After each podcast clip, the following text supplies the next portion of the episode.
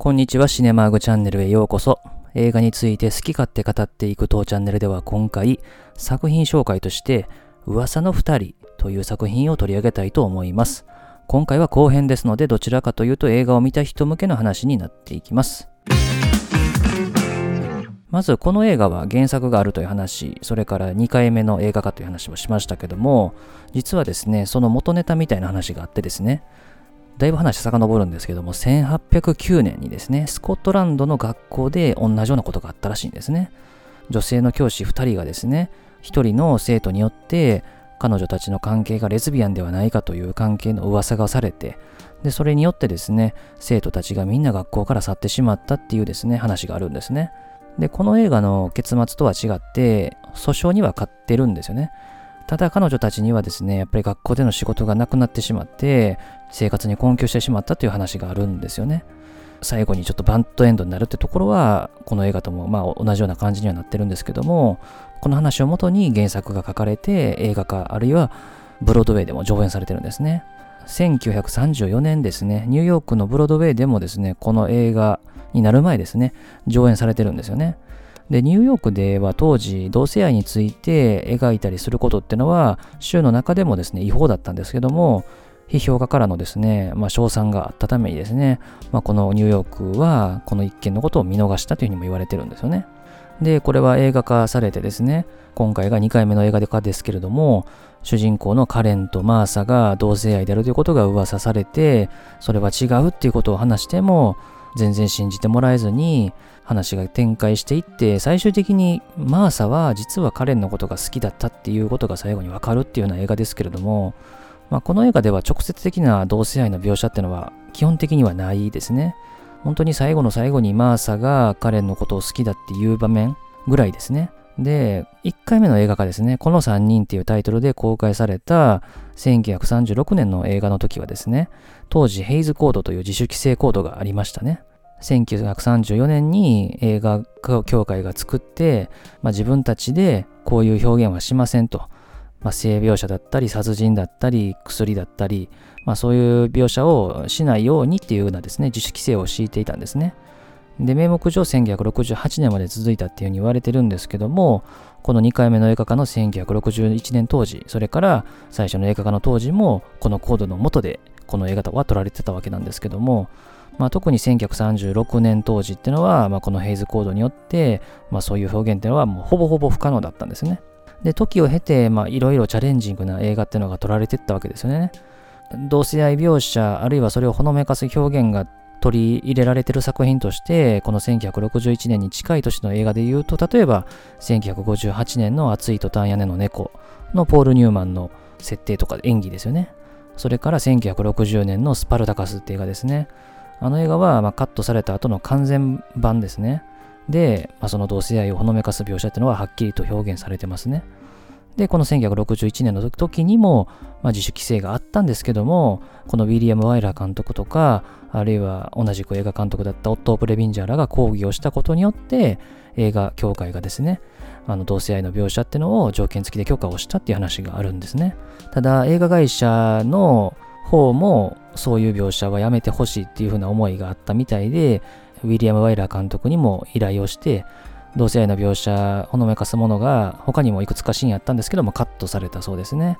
まあ、それはシャーリー・マクレーンとかも言ってますね。カットされたことの話については。まあ、この映画のほのめかす程度でも、なんとか抗議して条件付きで OK もらえる程度なんですね。この映画では当然ですけども女性同士がキスをする場面もないし、体と体を触れ合ってお互いを好きだと言い合うようなシーンとかもないわけですよね。シャーリー・マクレーンが演じたマーサがカレンのことが好きだっていうふうな告白をする場面。それで彼女のことを思ってカレンが肩に手をやると触られたくもないっていうふうな話をする場面ぐらいですよね。なのでこの映画は基本的に表現しないことで表現をしてるんですよね。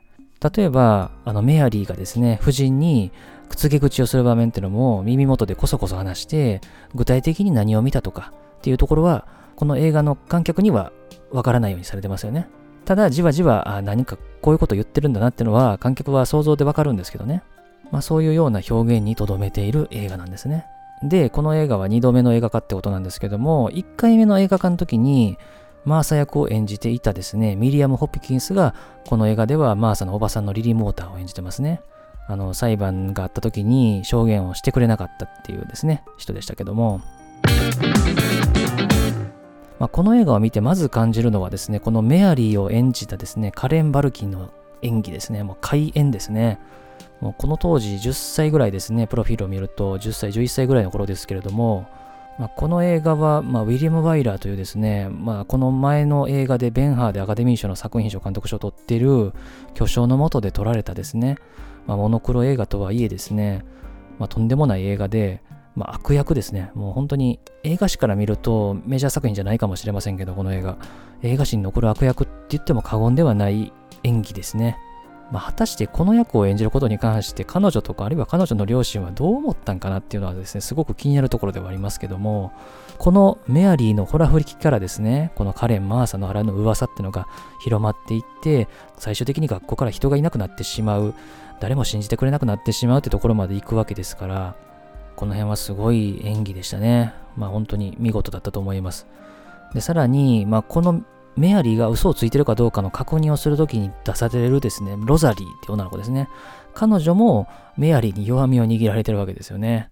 なので、追い詰められても嘘つくしかないっていうとこですね。で、この夫人に呼ばれてロザリーが降りてきて、本当のこと話しなさいって言われた時ですよね。まあ、ジョーが落ち着けと言ってですね、まあ、子供は嘘つくものだと。いや、子供だって、大人だって、みんな人間は嘘つくんだと。で、それを後悔することもあるんだと。本当のことを言ってごらんっていう時ですね。まあ、この辺が結構真理をついていてですね、まあ本当に誰だって嘘つくと。なんならこの映画ですね、冒頭のあの部屋にですね、カレンがやってくる時に、子供たちは別のことやってるんですけども、カレンがやってきた途端に勉強してるふりをする場面とかもありますよね。あんなんみんなやってるんですよね。あれだって小さな嘘なんですよね。まあ、そこから徐々に徐々にこう始まっていくわけですよね。人が見ている、あるいは見られてることによってですね、どういうふりをするのか、まあそれが嘘なのかどうかってところの境界線は難しいですけども、で、この弱みを握られてるロザリーも、ペンダントを盗んだことでメアリーらに嘘をついているわけですよね。で、この嘘をついたメアリーが、その嘘をついていることが分かっているロザリーのことで、大人から囲まれて問い沙汰されると。まあ、そんな追い詰められたロザリーが、わーっとわめきながら、あれは全部本当だったのよっていうからこそ、この子供たち以外全員が本当のことだと信じてしまわざるを得ないというふうな感じる真実味があるっていうところで、まあ、この辺の脚本もですね、素晴らしいなと思うし、まあ、メアリーもロザリーも子役ながら見事な演技だったなと思いますね。で、この映画は、その後裁判ですね、裁判の場面は描かれませんね。後の会話の場面で裁判に負けたこととかですね、新聞に載ったことがわかるというですね、まあ、見事なジャンプ編集ですね。まあ、これ裁判の場面は一応撮影はされたらしいんですけどね、編集の段階でカットされたそうですね。まあ、それはそれで全然ありだと思いますけども、で、最終的に、まあ、この2人はもう居場所がなくなってしまうと。で、ついにこの2人になったカレンとマーサですね。で、特にマーサが、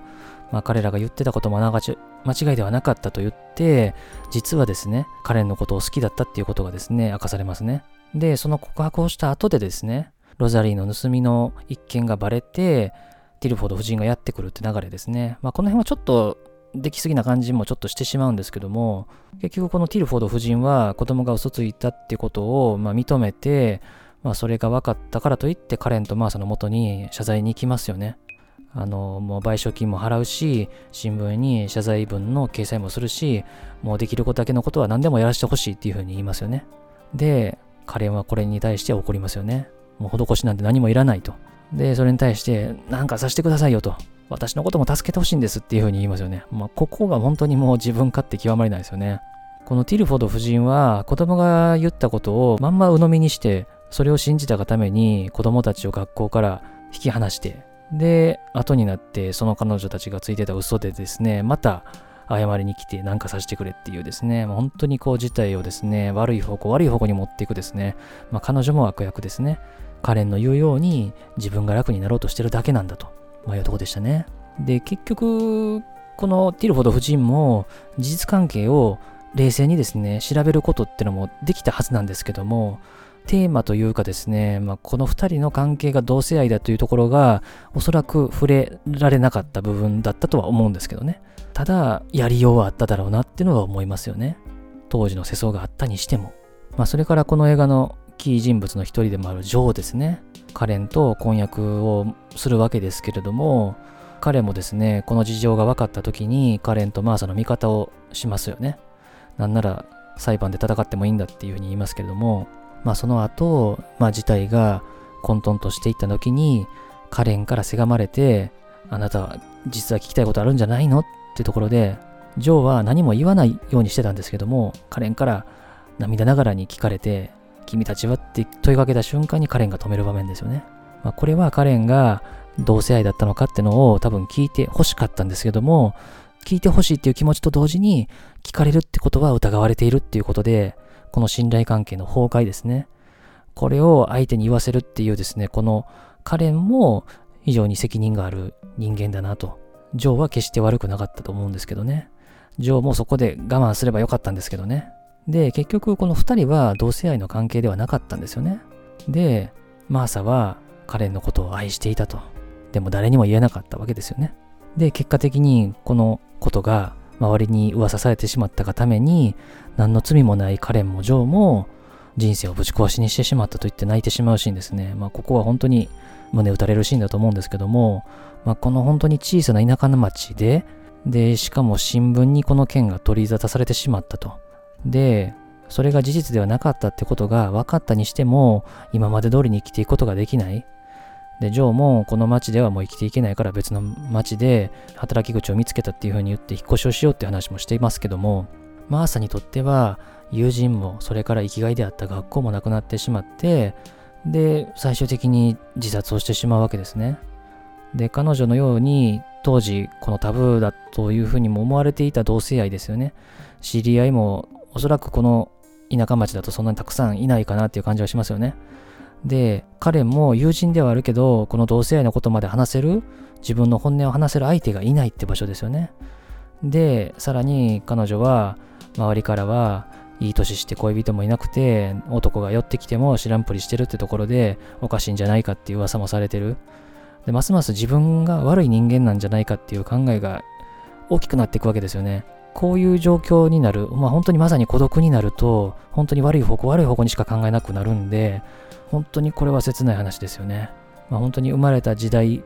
それから周りの環境で、まあ、こんな風に思ってしまって自殺までしないといけないっていうのは本当に悲しい話ですよね。こんな悲劇はないですね。で、周りの登場人物の話もいくつかしてきたんですけども、やっぱりカレンですね。昔からの親友であるカレンはマーサのことを何か気づいてあげられなかったのかと。